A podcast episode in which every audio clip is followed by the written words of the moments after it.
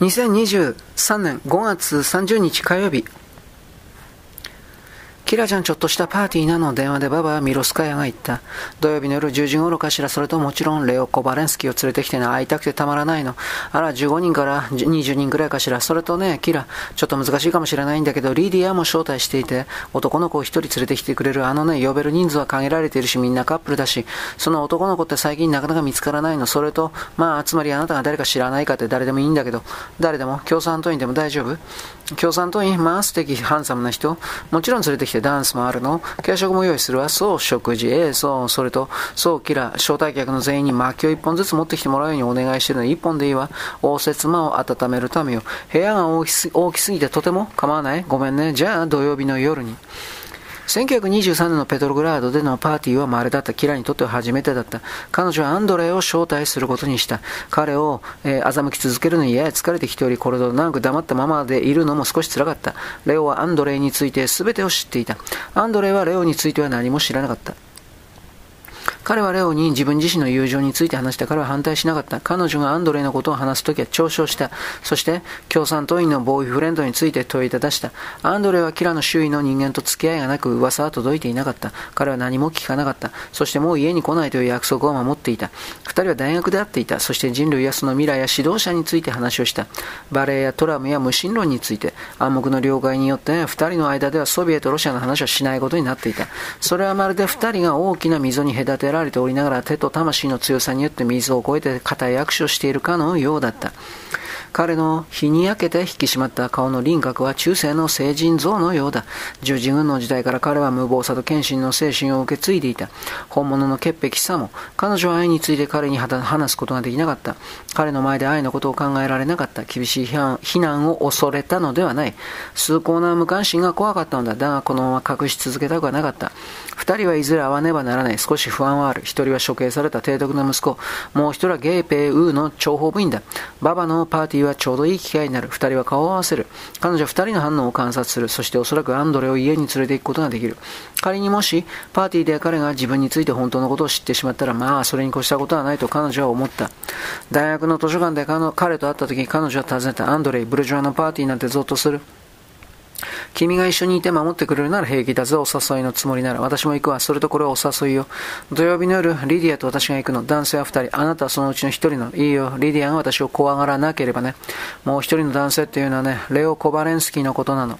アンドレ、私はあの時は彼の住所を知らなかったのよ。そんなこと聞かなかったよ。キラ、それにどうでもいいことだ。9時半に会いましょう。モイカの家で。君の家なら覚えてるよ。私の？ああ、そうそうね。ババア・ミロスカヤは玄関で客を迎えた彼女の笑顔は輝いていた。黒い目と黒い巻き髪はスリムなウエストに巻いた細いベルトのエナメルのようにピカピカと光っている。肩につけた上品なエナメルのコサージは、ソビエトの最先端のファッションだったが、彼女の目のようにキラキラしていた。招待客は薪を抱えて入ってきた。パリッとした白いエプロンと帽子をかぶった黒服の気難しい顔をした長身の召使いが無言で薪を受け取った。キラ・リディアちゃんいらっしゃい。ご機嫌いかが？彼女はひらひら飛び回った。レオ、みんなあなたの噂で持ちきりを怖いくらい。彼女は紹介されるとレオに手を預けて挨拶をした。それに答えるレオの視線の意味はリディアにとってさえ明らかだった。ババの方ははっと息を飲んで少し後ずさりするとキラの方を見た。だがキラは全く見ていなかった。アンドレイに向かってババが言った。それとあなたは共産党員ね。素敵だと思うわ。共産党員だってみんなと同じ人間だって私はいつも言っているの。広い応接間はこの冬ずっと温めていなかった。火はたった今起こしたばかりで気難しい煙が時折部屋に逃げ戻りながら煙突の中をそろそろと登っていく。綺麗に磨かれた鏡や丁寧に並べられた安物の骨董を自慢げに陳列した埃を払ったばかりのテーブルに灰色の霞がかったカビた木の湿った匂いが立ち込めて客のために準備したことが明らかな部屋の痛々しい品を大きく損なっていた。客たちは古いショールやセーターにくるまって震え震えながら炭で縮こまり昔の一丁羅を着ていることにはは無頓頓着な風を装いながら身を固くして人目を気にしていた。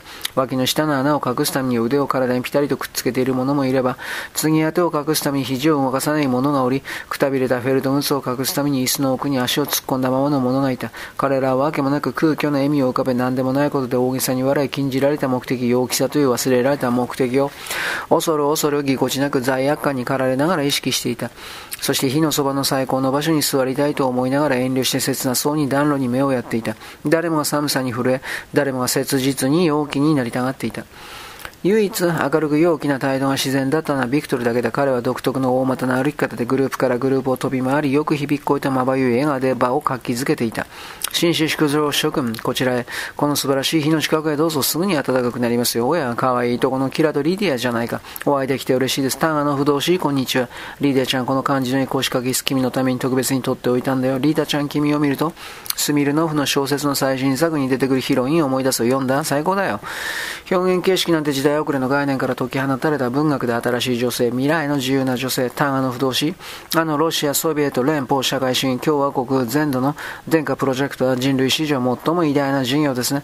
我々の天然資源から市民一人に提供できる電力の量を考えると、バーバスのエナメルの花は女性のエレガンスの新しい代名詞だよ。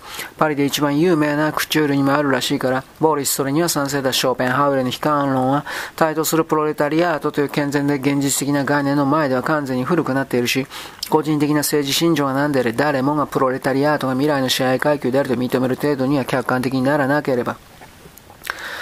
自信に満ち溢れ、ビクトルは主人役を務めていたバーバは部屋を軽やかに行き交うたびにその黒い目で誇らしげな賞賛の眼差しを彼に送り、送り、その権利を認めていた。ドアベルが鳴るたびに彼女は玄関に飛んでいき、ハニカンで M カップルを連れてくると服のほつれを隠す冷たい手をこすった。気難しい顔の召使いが静かに後について食事を供するように薪を運んでは暖炉のそばにきちんと積み上げていった。